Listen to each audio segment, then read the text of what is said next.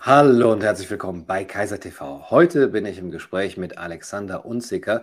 Alexander Unziker ist äh, promovierter Philos äh, Physiker, theoretischer Physiker, Jurist und promovierte in der kognitiven Psychologie so rum und ähm, Autor vieler Bücher. Sein Bestseller Vom Urknall zum Durchknall über den Zustand der modernen Physik wurde als Wissenschaftsbuch des Jahres gekürt und erschien in den USA unter dem Titel Bankrupting Physics. Und mh, sein neues Buch Buch, kann man sagen, ist äh, ja eine Fortsetzung oder Vertiefung dieser Gedanken Einsteins Albtraum. Und äh, dieses Buch besprechen wir heute. Herr Unziger, schön, dass Sie da sind. Hallo, Herr Kaiser. Ja, Ihr kleiner Versprecher, der war ganz äh, passend eigentlich, ja. weil Sie angefangen mit äh, Philosoph. Und tatsächlich ist das genau der Punkt, den ich vermisse an der heutigen Physik. Sie ist zu wenig philosophisch. Die ursprüngliche Physik kommt eigentlich aus der Philosophie und ist eigentlich ein erfolgreiches Subunternehmen. Und das haben wir heute leider völlig aus den Augen verloren. Ja, ganz genau. Deswegen bin ich ja auch glücklich jetzt über meinen Versprecher. Ähm, tatsächlich, wenn man die äh, alten Philosophen sich anguckt, auch die Vorsokratiker, die ja alle eben auch Physiker waren, Naturphilosophen, das hat sich irgendwann getrennt in reine spekulative ähm, Philosophie und in ja. die knallharte empirische Physik, äh, der man dann mhm. eben nicht mehr nachsagen kann, spekulativ zu sein. Das wurde aber immer auch als Vorteil der Naturwissenschaften insgesamt, vor allem der Physik, doch beschrieben, dass sie sich eben an die Fakten halten kann. Ja, aber es ist eben nicht nur dieses Element. Ähm, Erwin Schrödinger hat ein wunderbares Buch geschrieben, Die Natur und die Griechen, und er erzählt wirklich auch genau die Ursprünge dieses Denkens, dass ich einfach wissen will, was geht in, äh, in der Materie vor, was ist deren Ursprung, worauf besteht das Universum. Das sind also diese diese alten Ideen. Es ist gar nicht in erster Linie wichtig, dass man da jetzt schon die korrekte Antwort hat, sondern einfach, dass man diese Fragen stellt. Und die haben halt die Griechen als erste gestellt, also unter anderem auch Leukipp oder äh, Demokrit, auf den ja der Vorschlag des äh, Atoms zurückgeht. Und äh, diese Ideen wirken tatsächlich fort und haben im Extremfall jetzt 2000 Jahre äh, gebraucht, bis sie wirklich äh, in den Experimenten auch sichtbar wurden. Und ähm, wie Sie sagen, der große Vorteil oder, oder der Erfolg der Physik liegt natürlich in dieser empirischen Methode, ja, die dann später kam, äh, vornehmlich eigentlich mit äh, Galileo, dass wir sagen, wir machen nur dann richtige Fortschritte, wenn wir auch Beobachtungen haben, mit denen wir unsere Theorien abgleichen können. Und deswegen bleibt es eben nicht nur bei dem unverbindlichen äh, Gedanken, was könnte sein, sondern hier ist ein Vorschlag und das spricht dafür und das spricht dagegen. Das ist die, die Methode heute. Mhm. Ja. Mhm. Ja, Sie schreiben, dass heutzutage die Physik sogar versucht, äh, ohne das äh, beschwerliche Kriterium der Evidenz auszukommen, also sich eigentlich davon von ihren. Ja, das ist natürlich ein bisschen, ja, ein bisschen zynisch, ein bisschen ironisch, ja. ja. Also, wie ist das zu verstehen, genau? Ja, ja, also das ist natürlich jetzt eine, eine, eine lange Entwicklung, also über die, mhm. über die sprechen. Und jetzt, wir können, wenn wir jetzt mit den, mit den gegenwärtigen Verrücktheiten anfangen wollen, dann wäre das der Punkt, den man also mhm. äh, erwähnen kann.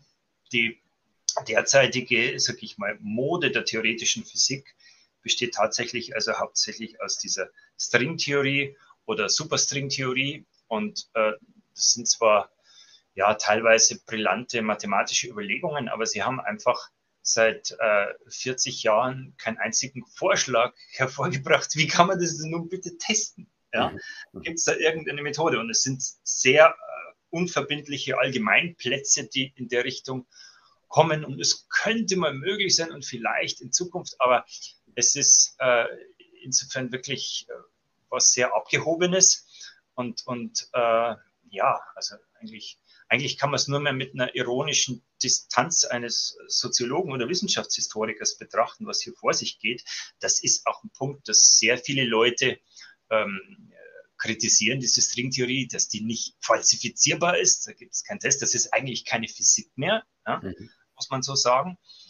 Und da gibt es also den, den Lee Smolin in Amerika, der schon vor vielen Jahren auch das Buch geschrieben hat, uh, The Trouble with Physics und, und sehr auseinandergenommen hat und, Und jüngst, also die Sabine Hossenfelder, die ist ja auch sehr bekannt als Kritikerin, die zerpflückt das natürlich auch richtig und sagt, die theoretische Physik, was da abgeht, das, das hat jede Bodenhaftung zur Realität verloren. Ja, und äh, ja. ja. das ist, äh, wenn Sie so wollen, das, das Endstadium der Degeneration einer Wissenschaft, das wir heute beobachten. Da kommen jetzt viele Leute rein und sehen das auch, und weil das, ich glaube, ziemlich offensichtlich ist. Und äh, ja, mein, mein Versuch war es eben, die historische Entwicklung auch zu beleuchten und zu sagen, wie sind wir da gelandet. Ja. Ja. ja. Also gerade die, die Physiker, die mathematischen Physiker, wie Sie schreiben, äh, einige von denen wissen das auch, wie Sie jetzt sagen, dass es letztendlich diesen äh, Anwendungsbezug äh, gar nicht gibt, müssen das aber trotzdem irgendwie formulieren in ihren Publikationen oder in ihren Forschungsanträgen. Aber sie würden denen unterstellen, die wissen genau, da ist letztendlich eine, äh, eine Blase, äh, eine Spekulationsblase, die dann irgendwann platzt, nur hoffentlich nicht, wenn ich noch gerade Forschungsgelder brauche. Ja, also der, der Vergleich mit der Blase, der ist tatsächlich auch, auch passend. Da wird immer was, was reingepumpt und es ist eigentlich klar, dass es nicht funktionieren kann. Jetzt, ähm, ich meine, da gibt es jetzt verschiedene Bereiche der Physik. Ja? Ich, ich sprach gerade jetzt von den ähm, Theoretikern, die sich also mit diesen, man muss das mal so ein bisschen ausmalen, ja? die, die sagen, da existieren nicht drei Raumdimensionen und eine Zeitdimension, sondern äh, 26 oder so. Und dann fangen mhm. sie da zu rechnen an. Ja?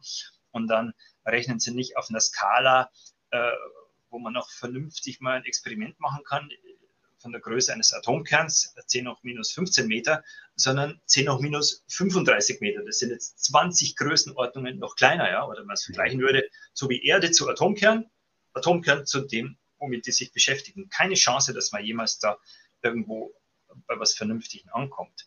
Ähm, das ist natürlich jetzt eine, eine spezielle Blase und ich würde sagen, diese Theoretiker, die haben jetzt ohnehin gar nicht den Ehrgeiz, dass sie da äh, äh, eine Anwendung finden und die, die sagen zu den anderen, jetzt, jetzt macht mal, ja, äh, vielleicht kommt da irgendwas heraus.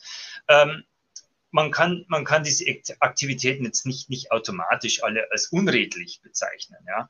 Äh, das ist, ist schwierig zu unterstellen und ruft natürlich auch dann, dann Reaktionen hervor. Ähm, manchmal, also manchmal schnaufe ich natürlich schon, ja, wenn man sich mit, mit Wissenschaftsgeschichte beschäftigt oder mit beschäftigt mit einer Biografie von, von Einstein oder Dirac, äh, merkt ihr denn nicht, wie weit ihr euch entfernt habt von, den, von diesen eigentlichen Fragen? Ja. Mhm. Und ähm, aber wie gesagt, diese, diese Theoretiker sind praktisch eine Gemeinde. Ähm, wo sich jetzt viele Leute einig sind, das läuft falsch. Und ähm, es gibt natürlich auch noch jetzt Experimentalphysiker, die eigentlich gar nichts unmittelbar zu tun haben. Also wir reden jetzt zum Beispiel von den Beschleunigerexperimenten am CERN. Ähm, die, die, die, kümmern sich jetzt auch nicht um die Stringtheorie. Die, die würden ihnen sogar beipflichten, beipflichten, wenn sie darüber lästern. Ja? Mhm. Aber die leben in ihrer eigenen, äh, ja, man muss fast sagen, Parallelwelt auch und äh, führen halt Experimente durch, die jetzt auch nicht wirklich äh, fundamental uns weiterbringen und ähm, reflektieren halt auch zu wenig, was sie eigentlich tun. Ja? Das mhm. ist jetzt auch nicht wieder nicht wieder böswillig oder man kann es nicht unterstellen, ähm, ja, ihr wisst ganz genau, dass ihr da Mist macht und, und greift bloß die Gelder ab, das würde ich nicht sagen. Aber äh, ich sag mal so, im Hinterkopf, ja, ähm, da ist eine riesige Gemeinde und ich verlasse mich, dass alles stimmt und die, die, die dürfen natürlich manche Gedanken nicht zulassen, ja, ohne ihre eigene Profession in Frage zu stellen. Ja meine Gedanken zuzulassen, ist das vielleicht doch wirklich sinnlos, was wir da machen, im Sinn von Fundamentalphysik. Ja. ja. Sie schreiben dazu, dass ähm, in der Moderne die institutionalisierte Forschung und die Wahrheitssuche sehr weit auseinanderfallen. Also die Forschung nichts mehr mit Wahrheitssuche zu tun hat. Aber ja. wie sähe diese Wahrheitssuche denn aus? Woran würden wir sie erkennen? Was fehlt Ihnen äh, welches Element? Oder auch welche Fragestellungen? Ja, ja, das ist natürlich ein großes Thema jetzt Wissenschaftsorganisation. Äh, da habe ich auch keine Patentlösung, wie das gehen sollte. Aber ähm, ja, Wissenschaftler sind Wahrheitssucher. So ist das entstanden. Äh, es waren Leute, die einfach im stillen Kämmerlein gesessen sind und sich die Frage vorgelegt haben, was hält die Welt im Innersten zusammen? Ja? Das war jemand wie Johannes Kepler, der zehn Jahre lang nachgedacht hat über das Planetengesetz oder Isaac Newton, der nicht weniger sich den Kopf zerbrochen hat über das Gravitationsgesetz. Und es waren auch Leute äh, wie, ja, zum Beispiel Pierre Curie, der Ehemann von äh, Marie Curie, der um 1900 seine eigene Forschung selbst finanziert hat. Ja, die haben also Experimente gemacht mit Radioaktivität und ähm, ja, mussten sich die Dinge selbst kaufen, ähm, weil, weil es ihnen einfach wichtig war, ähm, das rauszukriegen. Ich sage nicht, dass das, heute, dass das heute alles übertragbar ist, weil wir haben andere Maßstäbe. Aber diese, diese Wahrheitssuche oder diese sag ich mal, Natur des Forschers, das, das sind Individuen. Ja? Und äh, das findet man eigentlich heute nicht mehr finden in diesen großen Institutionen. Da ist also Bürokratie drin. Ähm, da da geht es darum, Gelder erstmal zu kriegen. Da geht es darum, Projekte zum Laufen zu kriegen. Da geht es darum, Gutachter zu überzeugen äh, im Idealfall irgendwie äh, mal was Sensationelles auf einer Pressekonferenz zu präsentieren. Aber das ist eigentlich nicht, das ist nicht die Wahrheitssuche, die uns eigentlich weitergebracht hat oder zu der Zivilisation geführt hat. Ne? Die, mhm. Das ist, ist, sehr unterschiedlich von der Denkweise und äh, ja, also da, da, kann ich auch wieder ein Buch empfehlen. Uh, Bruce Charlton ist ein äh, englischer Autor, der hat also ein schönes Buch geschrieben, not even trying. Das heißt, sie versuchen es nicht einmal mehr, mhm. nach der Wahrheit zu suchen. Und äh, ja, das ist schon das, was sie im modernen Wissenschaftsbetrieb beobachten im Vergleich zu den, ja, zu der Zeit, wo die Physik wirklich was erreicht hat einfach. Ja, das muss man schon so sagen. Ja.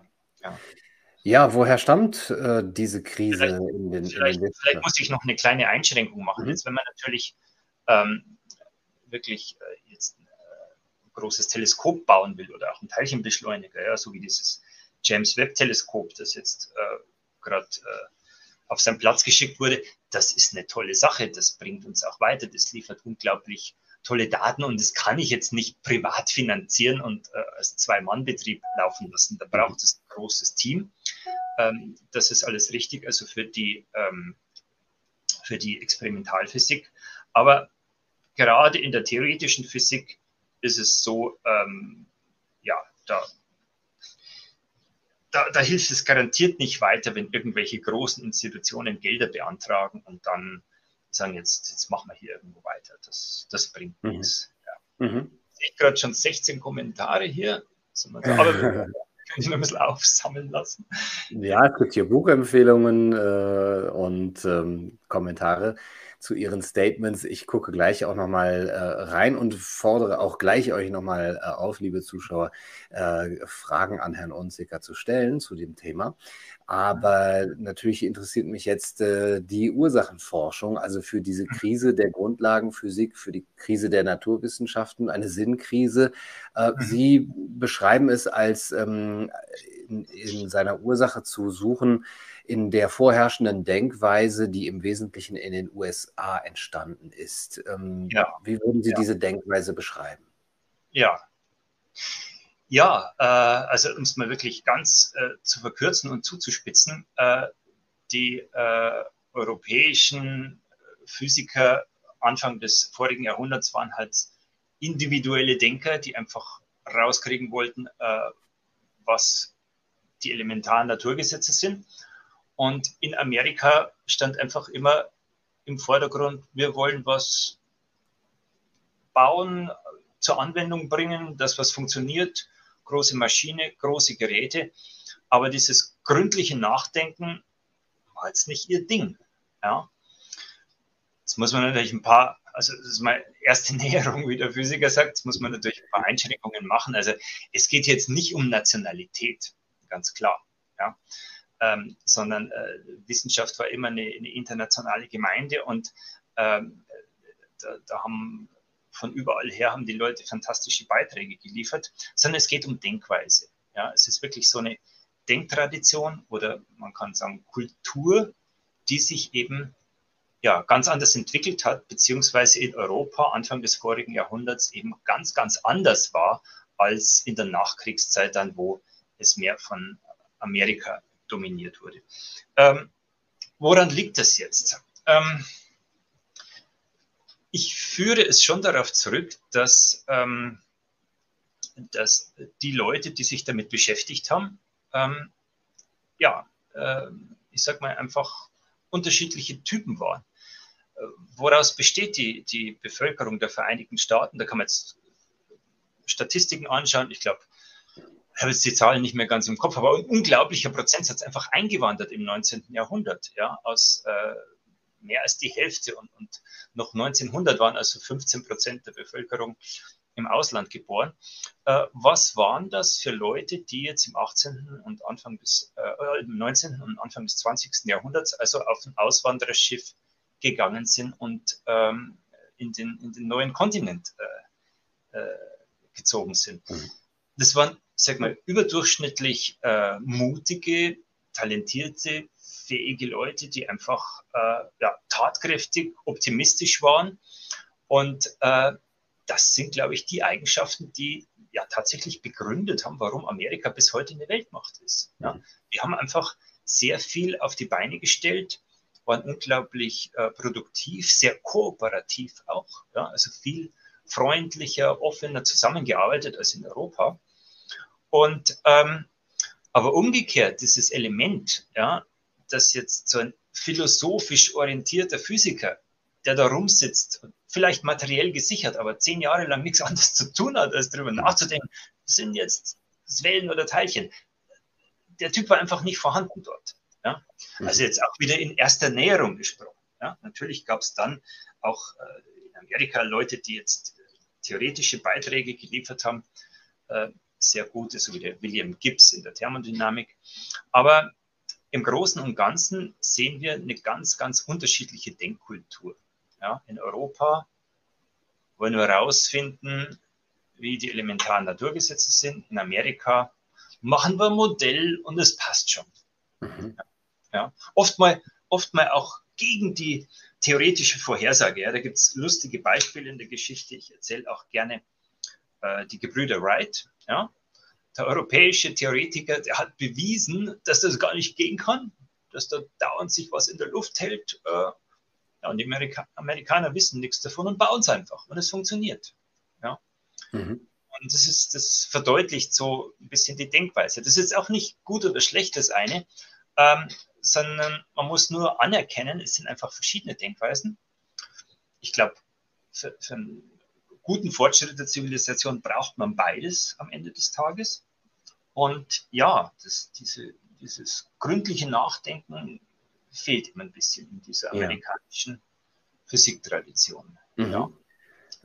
Aber wenn Sie sagen, das ist eine Denkweise, die eben die theoretische Physik heutzutage in der Moderne im Westen bestimmt, dann klingt das äh, für mich so, als müsste sie gerade anwendungsbezogen sein, vielleicht auch eben vom äh, militärischen Komplex her. Anwendungsbezogenheit äh, geradezu vorausgesetzt wird. Ähm, und dass dann letztlich, was Sie eben gesagt haben, diese ganzen äh, Theorien, die gar keiner Evidenz mehr bedürfen, die da wirklich in dieser äh, Spekulationsblase drin sind, dass die eher noch äh, Überbleibsel aus dem, ja, vielleicht alten europäischen Denken sind, das sich eben gar nicht kümmert um die mhm. Praktikabilität. Also diese neuen Stringtheorien, die, die, die haben eigentlich nichts zu tun mit dieser europäischen Tradition. Die, da wird zwar manchmal vordergründig irgendwie so als Alibi, ja, Einstein hat auch eine fünfdimensionale Theorie gemacht, aber die haben eigentlich nichts miteinander zu tun. Ähm, das ist wirklich völlig losgelöst und ziemlich ahistorisch auch. Aber Sie haben was Wichtiges gesagt natürlich. Ähm, die, die Anwendung oder auch die militärische Anwendung, das war natürlich genau der Knackpunkt, der wirklich zu diesem totalen Paradigmenwechsel geführt hat zwischen europäischer Physik und äh, Nachkriegsphysik. Äh, die Atombombe. Ja? Ähm, die Physiker, wenn Sie sich das vorstellen, äh, also die, die, die, Physiker, die die Atombombe jetzt, äh, die Voraussetzungen alle entdeckt haben, die waren alle in Göttingen so ungefähr, ja, kamen die. Ähm, die, die in Europa galten diese Atomphysiker als ein bisschen, bisschen versponnene, kauzige Leute, die da nachdenken, wie das Atom funktioniert. Ja, kann man die ernst nehmen, lassen wir sie mal machen. Und jetzt innerhalb von wenigen Jahren äh, ist das plötzlich die Weltherrschaft. Wer zuerst die, äh, die, die Atombombe baut, der kann praktisch diktieren, was auf der Welt gemacht wird. Ja. Das ist natürlich ein, ein äh, das ist nicht, nicht ohne Einfluss auf die Physik äh, geblieben, beziehungsweise ich würde mal sagen, die hat sich bis heute nicht davon erholt. Ähm, die, die Entwicklung der Kernwaffen war, naja, zunächst mal was ziemlich, was ziemlich Unaufhaltsames eigentlich. Ich sag mal, nachdem der, der Becquerel 1896 äh, überhaupt entdeckt hatte, die Radioaktivität, ähm, war das mehr oder weniger zwangsläufig. Da, da braucht es einfach nur Leute, die geduldig experimentieren und einfach alles, alle Experimente machen, die da sind, wurde dann auch gemacht. Rutherford und Fermi und irgendwann irgendwann hat man es so ungefähr. Ja. Aber es steckt jetzt in der Entwicklung äh, der Atombombe, ähm, also sowieso schon gar nicht mal sehr viel fundamentale Physik von der Kernphysik drin, aber die große Hauptschwierigkeit ist ja technologischer Art. Ja. Das heißt, äh, diese, diese Sisyphos-Aufgabe, das Uran 235 von Uran 238 zu trennen, nur das erste ist spaltbar und das erste kann man eine Bombe draus machen, das ist einfach raffinierte Technologie. Oder, oder sagen wir mal, gar nicht mehr raffiniert, sondern einfach Großtechnik. Und die Amerikaner, mhm. die deutschen Physiker, sogar Heisenberg hat gesagt, das schaffen wir nie, völlig unmöglich, da so viel das angereichert zu bekommen. Und die Amerikaner haben es einfach riesige Fabriken gebaut, riesige Hallen, perfekte Organisation und haben es einfach gemacht. Ja. So, und dann, äh, ja, äh, also hier diese, diese technologische Potenz ja, in der angewandten Physik. Und plötzlich nach dem Krieg entscheidet also diese Waffe über die Weltherrschaft. Und dann galten jetzt plötzlich die, sage ich mal, Bastler der Bombe, wenn ich sie ein bisschen despektierlich nennen darf, aber die galten jetzt plötzlich als die großen intellektuellen Köpfe der Physik. Mhm. Oppenheimer, der Fermi, der Compton, der Lawrence, das waren sicher alles schlaue, sehr gute Experimentatoren, gar nichts zu sagen. Aber jetzt ähm, von ihren Fähigkeiten, wie sie die Physik durchblickt haben, konnten die jetzt nicht mit, mit Einstein, mit Bohr, mit Schrödinger, äh, mit Heisenberg nicht konkurrieren. Ja. Mhm. Und plötzlich galten die aber trotzdem als die, die neuen Herrscher der Physik und da ist man hingegangen, um die zu fragen und die haben einfach ein völlig neues Business gegründet. Die Physik wurde praktisch neu gegründet und ja, über die alten Probleme, die hat man so unter den Tisch gekehrt. Ja. ja. Ja, Sie haben die Atombombe genannt, Sie haben Einstein genannt. Ähm, diese Verbindung ist ja auch eben die sehr spannende Verbindung, die wir auch ähm, ja in der ganzen Auseinandersetzung mit Wissenschaftsgeschichte und Wissenschaftstheorie haben. Auf dem Cover Ihres Buches äh, sind beide drauf. Einstein klebt da so als Briefmarke auf der mhm. äh, Little ja. Boy, glaube ich, äh, Atombombe. Das wirkt ja so, als wäre das ähm, eine notwendige Entwicklung gewesen, beziehungsweise als ähm, hätte man sozusagen mit Einsteins Erlaubnis jetzt hier diese, diese Atombombe nur bauen können und als wäre es notwendigerweise dazu gekommen. Wie sehen Sie diese. Verbindung von theoretischer Entwicklung, auch Verantwortung natürlich des Wissenschaftlers ja. zu dieser Anwendung? Ja, ja. Naja gut, also das Cover ist, glaube ich, insofern ganz gelungen, weil der wurde halt so benutzt, ja, als, als mhm. äh, Einstein, als äh, für die, für die Anwendung. Ähm, ja, ich, ich denke, also man kann, man kann zwei, in zweierlei Hinsicht von Einsteins Albtraum sprechen. Also erstens war er natürlich auch mit beteiligt an den physikalischen Grundlagen, vor allem mit der Formel E gleich mc Quadrat. Ja, die Masse wird ja in Energie umgewandelt und besonders gut eben sichtbar bei Kernreaktionen, wie so einer Explosion. Er war sogar insofern beteiligt, als er ähm, im August 39 einen Brief an Roosevelt geschrieben hat, der gesagt hat, das ist ein wichtiges Thema, da muss man sich drum kümmern.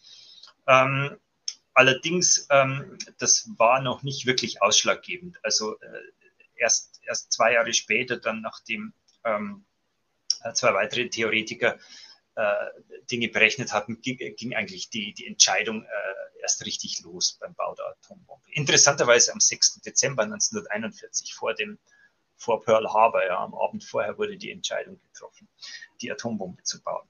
Ja, äh, wie kam es dazu? Also das war ziemlich zwangsläufig.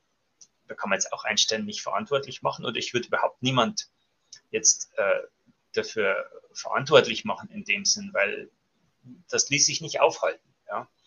Äh, was traurig war eben, ähm, ja, der Einsatz war in der Weise einfach nicht nötig.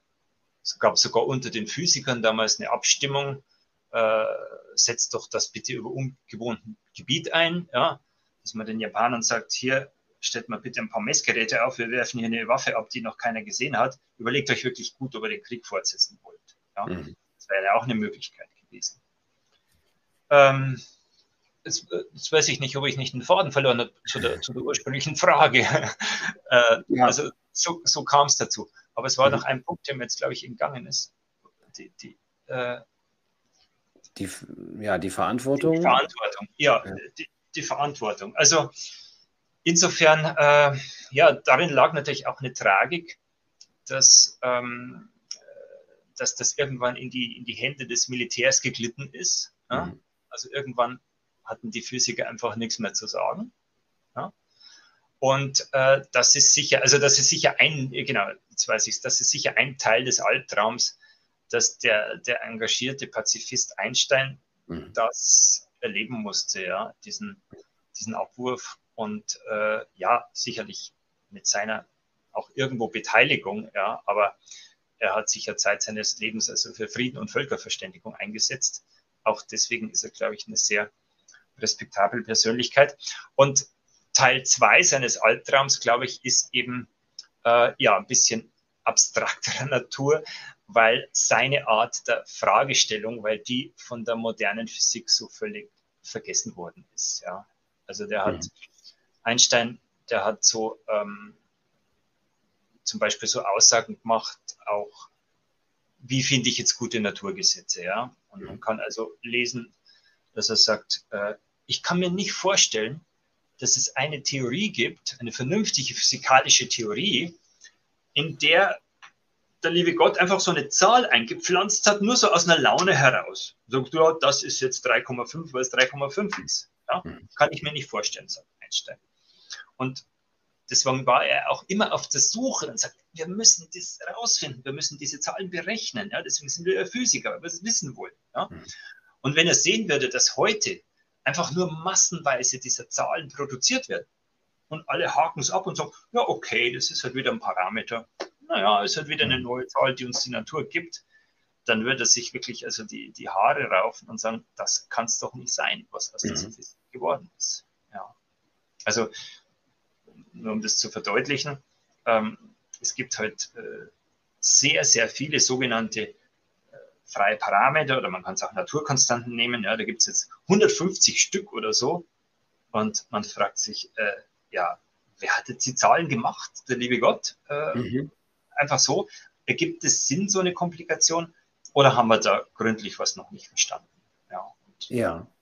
Das ist ja halt auch meine These. Wir haben einiges noch nicht verstanden und sind da mhm. auf dem Holzweg. Mhm. Ja, um ja. diese Fragen wieder zu stellen, bräuchten wir dann eher wieder eine Europäisierung der Naturwissenschaften, eine Verbindung zwischen amerikanischem und europäischem Denken. Wie könnte diese Entwicklung aussehen? Naja, also Europäisierung insofern bringt jetzt nichts, weil natürlich Europa und, und letztlich die ganze Welt äh, rekolonialisiert wurde praktisch mhm. von dieser äh, Denktradition, von dieser ich sag's mal in Anführungszeichen westlichen, ja, aber äh, wenn ich jetzt sage, westlich müsste man eigentlich noch die philosophisch orientierten Physiker dazu nehmen, aber heutzutage ist halt westlich einfach diese Nachkriegskultur, ähm, diese zwar erfolgreiche, aber ein bisschen oberflächliche Denkweise und die hat sich einfach über die ganze Welt ausgebreitet. Ja. Es gibt jetzt ähm, äh, da, da, da macht es auch keinen Unterschied, ob jetzt ein amerikanischer, europäischer oder russischer oder chinesischer äh, Hochenergiephysiker, die arbeiten jetzt alle an dem gleichen Modell. Ja, das, mhm. das ist international. Ähm, da, da, die, diese, sage ich mal, Leute, die sich jetzt äh, an dieser europäischen Tradition orientieren und sagen, wir wollen jetzt die Fragen wieder stellen, die eigentlich wichtig sind oder die so unter den Tisch gekehrt wurden, die finden sich halt, ja, die finden sie verstreut irgendwie ein bisschen unorganisiert äh, am Internet. Da lernt man manchmal ganz interessante Leute kennen, die sich auch halt ja, damit beschäftigen, aber es ist halt ja nicht, nicht der Mainstream, ja, sondern das ist ein bisschen in, in Vergessenheit geraten. Ja. Mhm. ja. Also Europäisierung ähm, in dem Sinn jetzt nicht natürlich äh, eine, eine Rückbesinnung auf die ja, auf die Geschichte, auf, auf, natürlich auf diese großen Fragen, die die europäische Physik gestellt hat, äh, Anfang des äh, vorigen Jahrhunderts und die heute ein bisschen in Vergessenheit geraten sind. Ja, da müsste man eigentlich wieder ran. Ja. Aber wenn Sie ja zu Recht sagen, diese amerikanische Denktradition, die ist sehr erfolgreich, zwar oberflächlich, aber sehr erfolgreich. Wie groß sind denn die Chancen überhaupt, dass man an diese andere Denktradition wieder anknüpfen kann? Also was müsste da passieren, außer dass im Internet es natürlich Einzelne äh, gibt, die man da in der Forschungscommunity auch treffen kann, die diese Fragen noch stellen, aber dass das wieder auch ins Bewusstsein, auch gerade der nachfolgenden Forschergenerationen dringt? Mhm. Ja, ist eine schwierige Frage. Also ich, ich kann es nicht äh, beantworten, was man tun müsste. ich, kann, ich kann mich selbst damit beschäftigen. Ich meine, das ist ja das, mhm. was ich tue. Ne? Äh,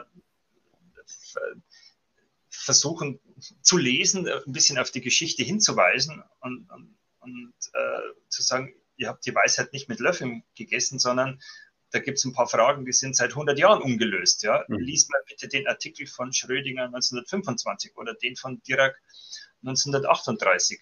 Äh, wie man jetzt die ganze Welt dazu bringt, das zu tun, das, da, habe ich auch kein Rezept für. aber es, das, äh, das, ist vielleicht auch nicht mein Job. Also ich, ich mhm. beschäftige mich damit, aber, aber ich kann nur sagen, ja, guckt her, das ist interessant und, und kann dafür werben. Aber mhm.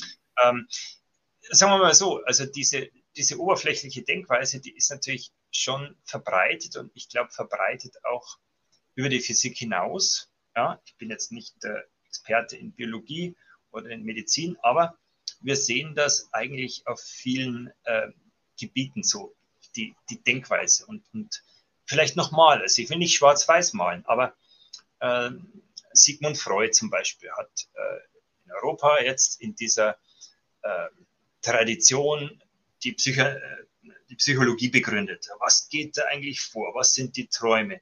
Was denkst du im Innersten? Ich grabe da praktisch in dieser, äh, um die menschlichen Seele, um, um die menschliche ähm, Gedanken zu verstehen. Ja?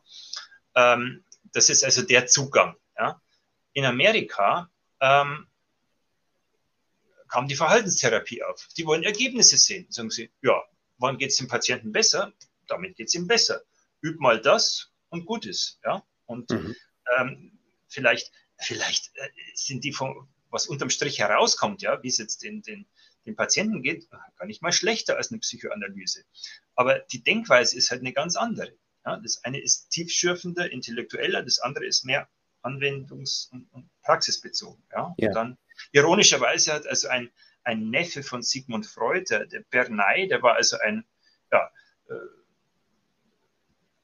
auch sehr anwendungsbezogen, also auch in, in der Politik, wie man also jetzt äh, Massen manipuliert. Da hat er ganz trocken darüber gesprochen, das und das und das muss man machen und dann laufen die euch nach. Ja? Mhm. Also ähm, diese, diese Denkweise, die ist, ähm, ja, die durchdringt viele Gebiete. Und ich sage mal, ähm, Ich glaube, dass sie uns ja im Westen irgendwann wieder einholt als Bumerang, dass das zu oberflächlich ist. Mhm. Das kann jetzt, das kann jetzt mit, mit äh, Umweltgefahren oder, oder Klima oder, oder anderen Dingen sein, wo, wo wir äh, zu oberflächlich denken. Ja. Braucht man nicht drüber reden. Wirtschaftssystem kümmert sich nur darum, Umsätze zu generieren, egal von was. Und wenn es Waffen mhm. sind, die uns bedrohen. Und ähm, das äh, insofern ist jetzt die, die westliche Zivilisation jetzt auf, auf keinem guten Weg. Ja. Mhm. Und äh, diese Dinge sind jetzt erstmal für den Fortgang ja, wahrscheinlich sogar wichtiger als, als die Physik. Oder ich sage mal, wenn man jetzt heute den Leuten erklärt, du pass auf, die Physik ist seit 100 Jahren auf dem falschen Dampfer, ja, würden die meisten sagen, ja, okay, kann sein, aber ich habe andere Sorgen. Ja. berechtigt, berechtigt, weil ähm, diese, ähm, diese oberflächliche Denkweise auch uns zu tausend anderen Problemen auf dem Planeten geführt hat. Mhm. Ähm, nur um es zu verstehen, um die Ursachen zu verstehen, ähm, wie es gekommen ist, wie wir es vielleicht besser machen können, ist das schon gut, wenn wir es auch so historisch betrachten. Ja. Ja. Aber ein Grund dafür, dass das auch möglich ist, dass man so gerade in der Physik in dieser oberflächlichen Denktradition verbleibt, ist doch auch, dass ähm, es ja finanziert wird vom Steuerzahler, der gar keinen Einblick hat, weil er gar kein Verständnis hat, vermeintlich, oder weil mh, hm, da ein gewisses Expertenherrschaftswissen auch oder dieses, diese Denkweise vorherrscht. Ähm, da kann sich der Normalbürger gar nicht äh, drum kümmern aber wenn er verstehen würde, worum es da überhaupt geht, dann würde er vielleicht bestimmte Dinge auch gar nicht so ja, absegnen, beziehungsweise dann würde anders auch finanziert werden. Gibt es irgendwie eine Möglichkeit, ähm, das aus diesem Expertenwissen herauszuholen und dann eine größere Transparenz darüber zu verschaffen, wo, worum es da überhaupt geht und wonach da geforscht wird? Ja, ja, das ist, ist eine, eine, eine, wichtige Frage oder ein interessantes Problem. Also zunächst mal muss man sagen, es gibt leider wirklich schon auch fast so eine ja, unerfreuliche äh, Industrie, die das dann publiziert. Ja, das ist, äh, da werden Nobelpreise so richtig geplant. Ja. Mhm. Wir haben hier ein großes Projekt, so und so viele Milliarden, das muss jetzt aber irgendwann mal einen Nobelpreis abwerfen. Und mhm. dann wird halt irgendwie nach einem neuen Teilchen gesucht und mit Gewalt gesucht und irgendwas hineininterpretiert und irgendwann dann hat man ein paar Daten zusammengekratzt, die man irgendwie so lesen kann und dann große Pressekonferenz und wir haben was Tolles entdeckt und dann äh, wird da die, die, die Meinung der Welt so von einem Tag auf den anderen umgekippt. Ja. Zuerst hat man nicht dran geglaubt, aber jetzt ist es erwiesen. Ja. Also ich gebe mal so Beispiele vom vom Higgs-Teilchen. Das ist ziemlich, ähm, ja, ziemlich absurd jetzt von der Methodik eigentlich ist. Äh, es gab diese komischen äh, Neutrino-Oszillationen, die da gepusht wurden und als große Erkenntnis, obwohl es eigentlich jetzt äh, viel mehr Fragen aufwirft, als, als Antworten gibt oder, oder geradezu komisch ist in ihrer Begründung. Es ist ein Stück weit sogar ziemlich viel fragwürdig dabei bei den, bei den Gravitationswellen. Entdeckungen. Das ist jetzt sage ich mal, per se keine unseriöse Sache, dass man danach sucht, aber es gibt da ziemlich viel, äh, ja, ziemlich viele Fragen, die man schon stellen müsste, ja. Und äh, das wird halt, ja, ich sag mal, durch, äh, durch große Pressekonferenzen, äh, durch, äh, durch Medien auch richtig gepusht, was jetzt die, die Meinung ist und was die neueste Entdeckung ist. Und äh, das hat manchmal so Parallelen zur Politik. Ja, da gibt es also die Sensation und dann ist es so und dann die genauere Untersuchung, die dann Fragen aufwirft oder vielleicht die Daten neu interpretiert oder mal feststellt, da könnte noch ein Fehlerchen drin sein, systematisches. Das will man dann gar nicht mehr so genau wissen. Mhm. Ja. Mhm. Das ist also schon auch so eine, so eine ja, oberflächliche, ähm, ja, publikumswirksame Inszenierung der Physik, die da oft stattfindet. Und äh, wie kann man dem beikommen? Naja, ähm, also ein, ein Vorschlag, der mal mindestens eigentlich umgesetzt werden müsste, lasst uns mal alle Daten einfach transparent aufbereiten und aufs Internet stellen. Mhm. Ja. Das ist eigentlich das Mindeste. Ich meine, du mhm. machst ein Physikexperiment, kriegst Milliarden vom Steuerzahler bezahlt. Ja, bitteschön, ähm, leg deine Ergebnisse so öffentlich dar, dass man sie im Prinzip reproduzieren kann. Und schon daran fehlt es. Ja. Die sagen zwar, ja, okay, ähm, äh, das, das können nur die Experten machen, aber man könnte sehr wohl, ja, äh, sagen, hier sind die Rohdaten, ja, das ist die erste Korrekturversion, mhm. da haben wir daran gearbeitet, aber das sind unsere Methoden. Bitte, hier sind die Programme, Open Source, jeder, der will, kann es nachprüfen. Ja. Hier ist die zweite Version der Datenkorrektur und so weiter und so fort. Das existiert so nicht. Und das finde ich, ja, finde ich sogar ein bisschen skandalös eigentlich. Ja. ja. Also die, am, das Internet wurde am CERN erfunden, das muss man sich mal vorstellen. Und die letzten, die es benutzen, eigentlich sind jetzt wieder die Hochenergiephysiker am CERN. Ja, die, mhm. Also gibt es wahrscheinlich auch Interessen, das eben nicht äh, so ähm, öffentlich zu machen, Open Source mäßig. Ja, also es ist jetzt kein kommerzielles Interesse, so wie jetzt, sage ich mal, bei Microsoft vielleicht da, da die Karten. Mhm. Es ist eher ein bisschen Bequemlichkeit und eher ein bisschen Arroganz, dass man sagt, mhm. ja, wir sind ja sowieso die Einzigen, die es checken und können. Mhm. mhm. Und äh, sagen, ja, wir, was hätten da andere Leute davon, ja, wenn sie da ihre eigenen Schlussfolgerungen draus ziehen? Das, das muss gar nicht sein. Ja. Äh, so wird da argumentiert. Ähm, äh, ja, speziell das CERN argumentiert natürlich noch ein bisschen anders, weil die, die also man muss auch sagen, die produzieren einfach so viele Daten, dass es äh, sinnlos viele Daten, die, die können sie gar nicht mehr speichern. Ja? Mhm. Also sogar mit moderner Speichertechnologie und, und wachsenden Festplattenkapazitäten kann man rein physisch diese Datenmenge nicht mehr bewältigen. Das heißt, was müssen sie tun? Sie müssen 99,9 Prozent ihrer Daten sofort wegschmeißen ja, und nur durch ihre äh, Filter durchlaufen lassen, die sowieso schon auf die bisherigen Modelle getrimmt sind, ja, man, da kommt natürlich auch nichts Neues dabei rum. Ja. Also da, da ist sowieso eigentlich vom, vom Prinzip her dem, dem kein Fortschritt zu erwarten. Aber ich meine, man könnte ja wenigstens die alten Experimente äh, aufs Internet bringen. Ich habe mal, ich hab mal vorgehalten, so, du, liebe Leute, äh, macht bitte das Experiment, so ein historisches Experiment jetzt von, von Ledermann 1963 oder, oder, oder dieser Beschleuniger in, in Hamburg Hera 1978. Das für heutige Maßstäbe ist das Pipifax, was die an Daten produziert haben. Legt das bitte aufs Internet und dann äh, ist es transparent. Ja. Mhm. Aber da ist, da ist ziemlich Hopfen und Malz verloren. Mhm. Ja. ja, Klar, mit dieser Kultur, mit dieser Einstellung, die Sie eben auch als oberflächlich äh, beschreiben, ist es vielleicht dann auch verständlich. Aber vielleicht eben auch Ihr Buch ähm, ein Schritt auf dem Wege dahin, dass sich da ein Bewusstsein bildet, dass es auch anders gehen könnte. Mhm. Herr Unziger, vielen Dank für das schöne Gespräch. Ja. Wir haben Ihr Buch vorgestellt, Einsteins Albtraum, Amerikas Aufstieg und der Niedergang der Physik. Und äh, ich hoffe, euch hat es auch gefallen. Das war's für heute bei Kaiser TV. Bis zum nächsten Mal. Macht's gut. Okay. Tschüss an alle.